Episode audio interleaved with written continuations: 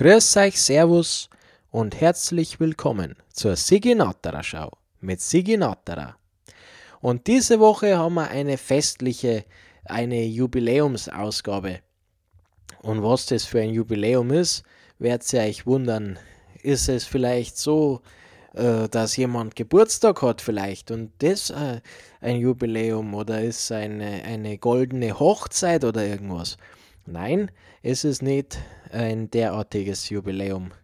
Es ist auch kein äh, historisches Jubiläum in dem Sinne, dass man sagt, zum Beispiel der König Ludwig oder irgendjemand hätte, äh, weiß ich nicht, äh, Jubiläum gehabt oder was. Das ist auch nicht der Fall.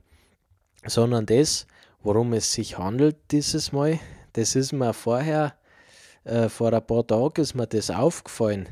Wir müssen ja heuer noch im Jahr 2018 ein ganz wichtiges Jubiläum feiern, und zwar den 200. Geburtstag vom TSV 1860 München, von den Mingerer Löwen. Äh, weil wenn man das, also wir haben ja 2018 ne, und 1860 minus 200 ist ja 2018. Also 2000 Jahre oder 200 Jahre äh, TSV 1860. Und das ist ja äh, ein Grund zum, äh, äh, zum, zum Jubeln, also zum Feiern. Weil sportlich geht es ja sowieso allweil auf und ab, aber das ist ja ganz natürlich. Und ich möchte da nicht über den momentanen Tabellenplatz oder was. Ich meine, es geht, ne, man, also die Schiedsrichter sind ja gegen uns. Aber auf jeden Fall das Jubiläum muss man so oder so feiern. Und also man muss ja historisch ein bisschen, die Fans werden das natürlich wissen, was ich jetzt im Folgenden erzählen werde, ne? weil als richtiger 60er-Fan, als, als Löwe, ne, da weiß man sowas natürlich, das kann man wahrscheinlich auswendig, aber es richtet sich halt auch ein bisschen an so, ne, an so Leute, wo das nicht wissen. Und zwar habe ich da rausgesucht, von Internet kommt das auch, von TSV 1860 im Internet. Und da steht die ganze Historie äh, aufgeschrieben, ne, aufgelistet. Und ich lese mal folgendes: Es geht los. Am, am 15. Juli 1848 wurde im Saal der Butlerschen Brauerei zum Bayerischen Löwen der Münchner Turnverein gegründet. Aber es war dann auch so, dass das zwölf Jahre lang eben nicht äh, anerkannt worden war. Und offiziell ist der Verein erst am 17. Mai 1860 äh, entstanden oder hervorgeboren worden. Ne? Ein Turnverein München von 1860 haben wir sie damals genannt im Jahr 1898 und die Fußballabteilung war 1899 entstanden und das erste Match gegen also eine gegnerische Mannschaft war drei Jahre später. Es steht aber nicht da jetzt gegen was für eine Mannschaft das gewesen ist. Also es kann Mai, also vielleicht, hm, das ist schwer zum Song. Die Klubberer vielleicht oder oder Salzburg, das weiß man gar nicht mehr, gegen wen das war damals. Das ist ja schon lang her und wahrscheinlich haben die da noch nicht mit den Fernsehkameras, waren die noch nicht vor Ort oder was. Kann ich mir denken, dass das so war. Aber 1911 werden symbolische Meilensteine gesetzt. Der berühmte Löwe schmückt seit diesem Jahr, also seit 1911, schmückt der Löwe das Vereinswappen. Und die 60er tragen ihre Spiele auf einem neu gepachteten Grundstück an der Grünwalder aus. Also das war alles 1911. Und dann haben wir ab 1926 wird aus diesem Grundstück ein 40.000 Zuschauer fassendes Stadion äh, bereitgestellt, das nach dem Präsidenten Heinrich Zisch benannt wird. Aber es ist natürlich das spätere Grünwalder Stadion. Ne? Das zeichnet sich da schon ab. Das, so viel kann man vorwegnehmen. 1926 Man höre und staune. In der Zeit des Nationalsozialismus hat der TSV, naja, da geht es dann so um Politik, ne? Ähm, finanzielle Ruin, unermüdlicher Einsatz und starker Idealismus führten zum Neuaufbau der zerstörten Vereinsanlage und begründen den Mythos von der Vereinsfamilie. Also das ist genau das wieder, dass man sagt, äh, die 60er sind eine richtige, eine Vereinsfamilie. Ne? Das kommt aus der Zeit, scheinbar aus der Nachkriegszeit, aus dem Wiederaufbau. Weil Deutschland war ja durch den Zweiten Weltkrieg sehr äh, gebeutelt worden, sagen wir mal. Ne? Von 1945 bis 1953 gingen die Löwen in der Oberliga Süd auf Torejagd. Nach zwei Spielzeiten in der zweiten Liga Süd schafften sie 55-56 den Wiederaufstieg in die damals höchste Spielklasse, die Oberliga Süd. Ah ja, Bundesliga hat es natürlich noch nicht gegeben. Ne, Bundesliga ist irgendwann 63 oder was entstanden. Aber äh, damals die Oberliga Süd äh, für Süddeutschland natürlich. Äh, und dann noch einen zwischenzeitlichen Abstieg in die zweite Liga Süd. Und dann konnten die 60er von 1957 bis 1970 als feste Größe im Fußball Oberhaus etablieren und selten 63, 64 zu den Gründungsmitgliedern der neuen Bundesliga. Und das ist interessant, weil ja zum Beispiel die andere Münchner Mannschaft war ja kein Gründungsmitglied. Gell? Das ist ja keine richtige Bundesligamannschaft. Es sind im Grunde genommen die 60er, sind ja die, die eigentliche, ne? Die Nummer 1, wenn man so auf die Hinsicht zumindest. Ne? Ich meine, es hat andere, die andere Mannschaft hat eine gewisse andere Erfolge, das kann man nicht abstreiten, aber die 60er sind ja immerhin das Gründungsmitglied. Und das wiederum kann denen keiner abspenstig machen. Da kann man sagen, was man möchte. Und 1964 wurde die Mannschaft zum zweiten Mal nach 1942 als Sieger des deutschen Pokalwettbewerbs gefeiert. Ne? Also zweimal deutscher Pokalsieger. In der Zeit kamen die Triumphe Schlag auf Schlag. Nach der Europapokal-Vizemeisterschaft 1965 folgte 66 die erste deutsche Meisterschaft. Aber das wissen wir natürlich 1966 ähm, wurde die Meisterschaft erfolgreich gewonnen. In der darauffolgenden Saison 66-67 wurden die 60er wieder deutscher Vizemeister. Diese großen Erfolge sind mit einem großen Namen verbunden. Äh, jetzt ein Quiz. Wer ist dieser große Name? Richtig, Max Merkel. Charisma, Charismat, Max Merkel, charismatische Trainer-Ikone und sportlicher Leiter des TSV von 61 bis 66. In die 70er Jahre spielte der Verein in der damaligen Regionalliga Süd 70 bis 74 und daraufhin in der zweiten Bundesliga Süd 74 bis 77. Nach zwischenzeitlichen Spielzeiten in der ersten Liga 79, 80 und 80, 81 folgte der Abstieg in die zweite Liga und ein Jahr später in die Bayernliga, die heutige Regionalliga. Das stimmt ja nicht mehr, ne? Das ist wahrscheinlich die damalige, also von, von früher die Regionalliga, was die dritthöchste muss ja das gewesen sein, ne? Von der zweiten Bundesliga steigt man ja in die dritte ab und das war ja früher die Regionalliga. Wo der TSV mit Ausnahme eines kurzen Intermezzos in der zweiten Bundesliga Süd 91-92 äh, spielte. Als viele die 60er schon abgeschrieben hatten, starteten sie ein sensationelles Comeback. Das ist in den 90er Jahren jetzt. Ne? Manche, also, ich meine, an die 70er Jahre erinnert sich ja kaum jemand. Also es gibt schon noch natürlich, aber die meisten, ne? die meisten haben das noch nicht, nicht mehr in Erinnerung. Aus verschiedenen Gründen, aber das ist halt lang her. Es ist ja natürlich, dass das keiner mehr so genau weiß. Äh, aber jetzt kommen die 90er Jahre, das ist auch schon lang her, muss man sagen, aber es ist noch nicht ganz so lang her wie die 70er. Als viele die 60er schon abgeschrieben hatten, starteten sie ein sensationelles Comeback.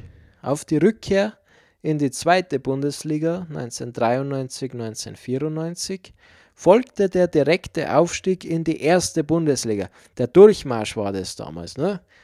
Aus der dritten, also aus der Regionalliga, direkt in die Bundesliga aufgestiegen.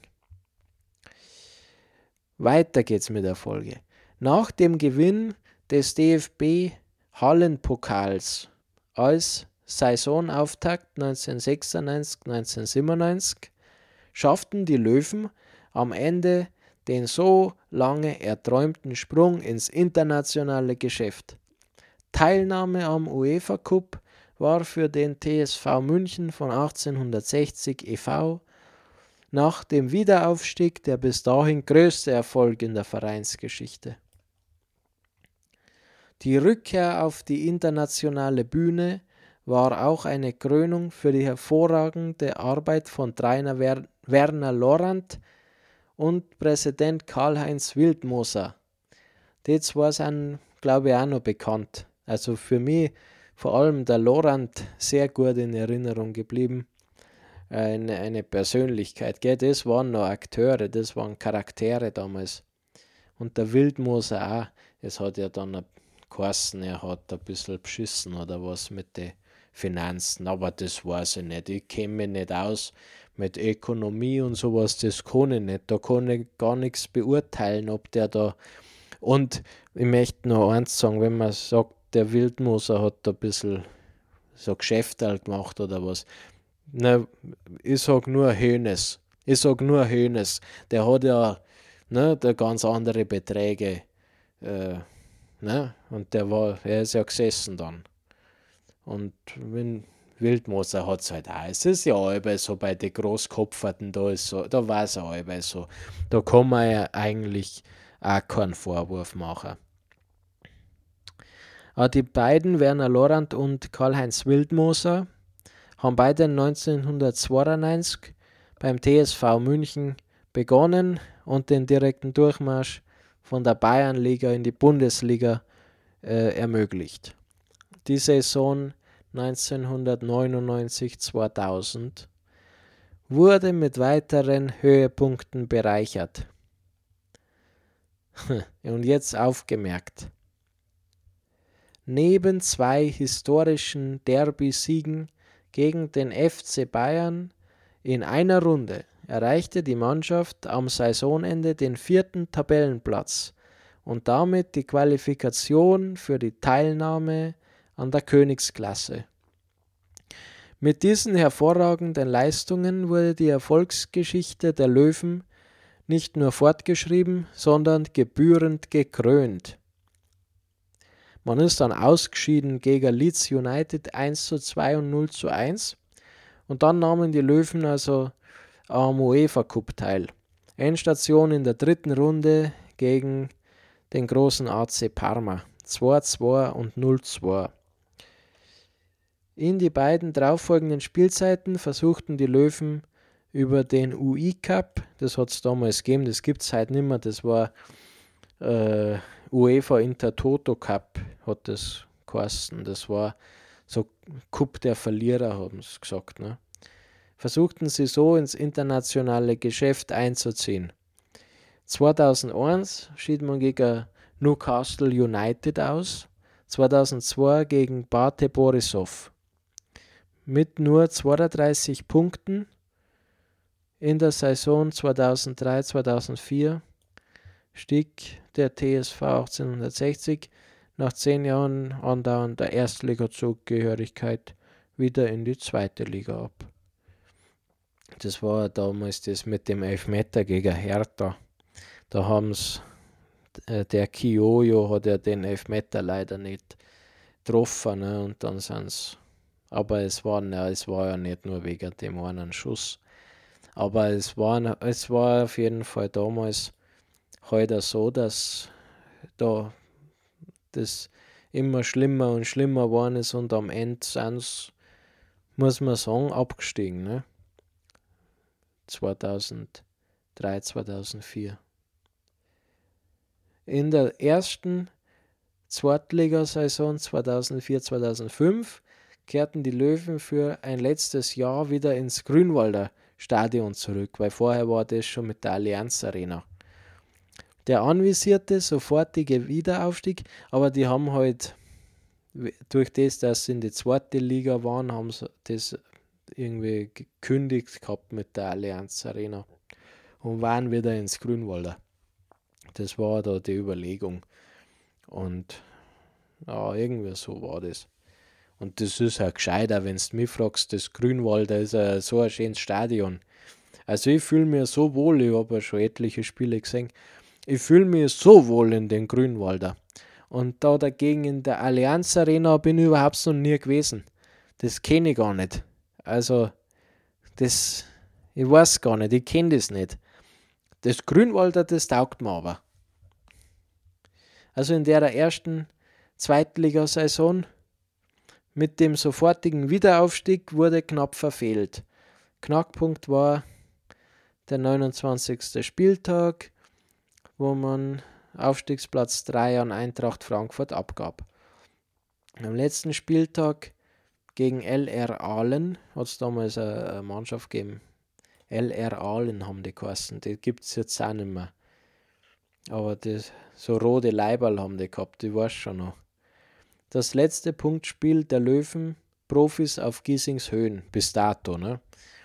In der Folgesaison wurde der Abstieg aus der zweiten Liga erst am vorletzten Spieltag durch ein 1 zu 0 gegen den ersten FC Saarbrücken, der damit abstieg, gerade noch verhindert. Und gleichzeitig gelang der U17 mit einem 2-0 Finalsieg über Borussia Dortmund der erste internationale, na, na nicht, gleichzeitig gelang der erste nationale Titelgewinn im Nachwuchsbereich, nicht international. Ne? Also das ist ja inner, also es ist national. Ich habe mich verlesen. Der erste nationale Titelgewinn gegen Borussia Dortmund im Nachwuchsbereich in der Vereinsgeschichte. Die nachfolgenden Jahre in der zweiten Liga wurden vom steten sportlichen Auf und Ab Endplatzierungen zwischen Rang 8 und 12 begleitet. Ja, das war ein bisschen träge, das, die Jahre da. Irgendwie, da ist nicht viel passiert. Das, ich meine, es hat halt die Skandale wieder gegeben auf Nebenschauplätze, aber rein sportlich war das ja es war so, wie es war, gell? Es war jetzt nicht, es waren keine großen Highlights. Äh, ja, aber im DFB-Pokal schaffte es 1860, 2008, 2009 und 2009, 2010 jeweils bis ins Achtelfinale und 2005, 2006, 2007, 2008 jeweils bis ins Viertelfinale. Im Frühjahr 2011 konnte eine drohende Insolvenz durch Teilverzichtserklärungen und den Einstieg des jordanischen Investors Hassan Ismaik abgewendet werden. Eine langfristige, vertrauensvolle und intensive Kooperation wurde vereinbart. Beiden Partnern ist dabei die Förderung und Unterstützung der Jugend- und Nachwuchsarbeit im Fußballsport des TSV 18 160 e.V. ein sehr wichtiges und zentrales Anliegen. Der TSV München gehört mit knapp 20.000 Mitgliedern zu den größten deutschen Sportvereinen. Der Verein bietet ein abwechslungsreiches Sportprogramm mit Basketball, Bergsteigen, Boxen, Fußball, Kegeln, Leichtathletik, Ringen, Ski, Tennis, Turnen und Freizeit sowie Wassersport. Das Vereinsgelände mit Geschäftsstelle, Trainingszentrum, Fanshop und Gastronomie lädt in der Grünwalder Straße 114 zum Besuch ein. Und das stimmt, es ist eine ganz schöne Gegend. Eigentlich müsste man da schauen, ob man dort eine Wohnung findet. Und das, also ich schaue mal, Wohnung Grünwalder Straße München, das ist ja Giesing, ne? Da müsste bestimmt was frei sein. Immobilien, Seniorenresidenz in München, Wohnung mieten München. Von Privatmieten, ja, ich schau mal das, ob da was kommt, weil das war schon so eine Wohnung in, in der Grünwalder Straße. Ui, 1500 Euro Miete für zwei Zimmer. Ja, du. Man muss ja nicht gleich das erste Angebot nehmen, gell? 1600 für zwei Zimmer. 1500 für drei Zimmer. 1200 nur. Warum denn? Moderne zwei Zimmer Neubauwohnung. Da haben wir was für 1700 und vier Zimmer. Das ist günstig. Vier Zimmer, das ist ja, ist ja geschenkt. Uh, na, das sind lauter so hochpreisliche da. 2200 Euro für drei Zimmer. Großzügige Dachterrasse. Modernes Dreizimmer Penthouse mit Wohn-, Ess- und Kochbereich. Ja, das ist gar nicht, also sind das Monatspreise oder im Jahr 2000 Euro? Ach, ich weiß nicht. Schauen wir mal, ob es vielleicht noch was anderes gibt. Seniorenresidenz in München vergleichen, sollen wir das einmal schauen. Wie viel kostet so eine Seniorenresidenz? Das wird auch, ich meine, das kommt ja unweigerlich auf uns alle zu, früher oder später. Und da ist ja die Frage, ne? Urne oder verbrennen, aber vorher ist ja noch die andere Frage, ob man äh, möchte man zum Beispiel in die Seniorenresidenz Franzesbad grenznah gut und günstig. Was für ein grenznah ist das bei, bei Tschechien wahrscheinlich? Ja, das war natürlich ist nicht verkehrt, gell, wenn man über die Grenze fahren kann nach Tschechien und ein bisschen einkaufen oder ein bisschen amüsieren. Das so, ne? Was man halt so macht in Tschechien. Seniorenresidenz am Westpark. Aha. Das Leben unbeschreibbar genießen. Seniorenresidenz Germering, nein, das ist mal schon zu außerhalb. Altenstadt Augsburg. Territoriumresidenz München. Seeresidenz Alte Post. Das ist ein guter Name, Alte Post für so ein Altenheim. Seniorenzentrum Eying, Seniorenzentrum Sauerlach. Ah, da, da, da. Stift am Parksee. Seniorenresidenz Deisenhofen.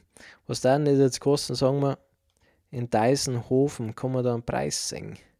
Oder schreibst das gar nicht? Vielleicht muss man da erst anfragen, ob es überhaupt. Jo, Gesamtkosten 2400 Euro.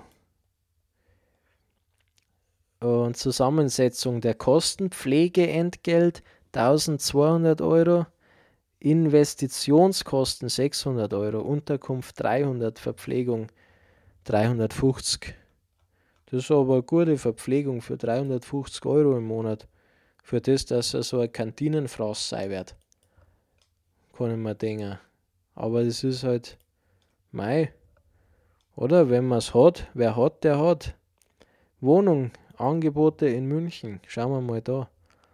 Zentrale helle Wohnung mit Alpenblick. Das ist interessant in München mit Alpenblick. Gibt es auch nicht oft. Da muss man wahrscheinlich, ich weiß nicht, wie macht man das? Alpenblick in München. Muss, muss man ganz gute Augen haben oder Brühen, vielleicht kriegt man so ein Fernglasel da dazu. Schöne, moderne, voll möblierte Wohnung für 1300 Euro. Gemütliche Wohnung mit großem Balkon 1700. Dreizimmerwohnung mit Verkehrsanbindung. Das heißt, du hast eine Hauptstraße vorm Fenster. Zwischenmiete nach Auszug.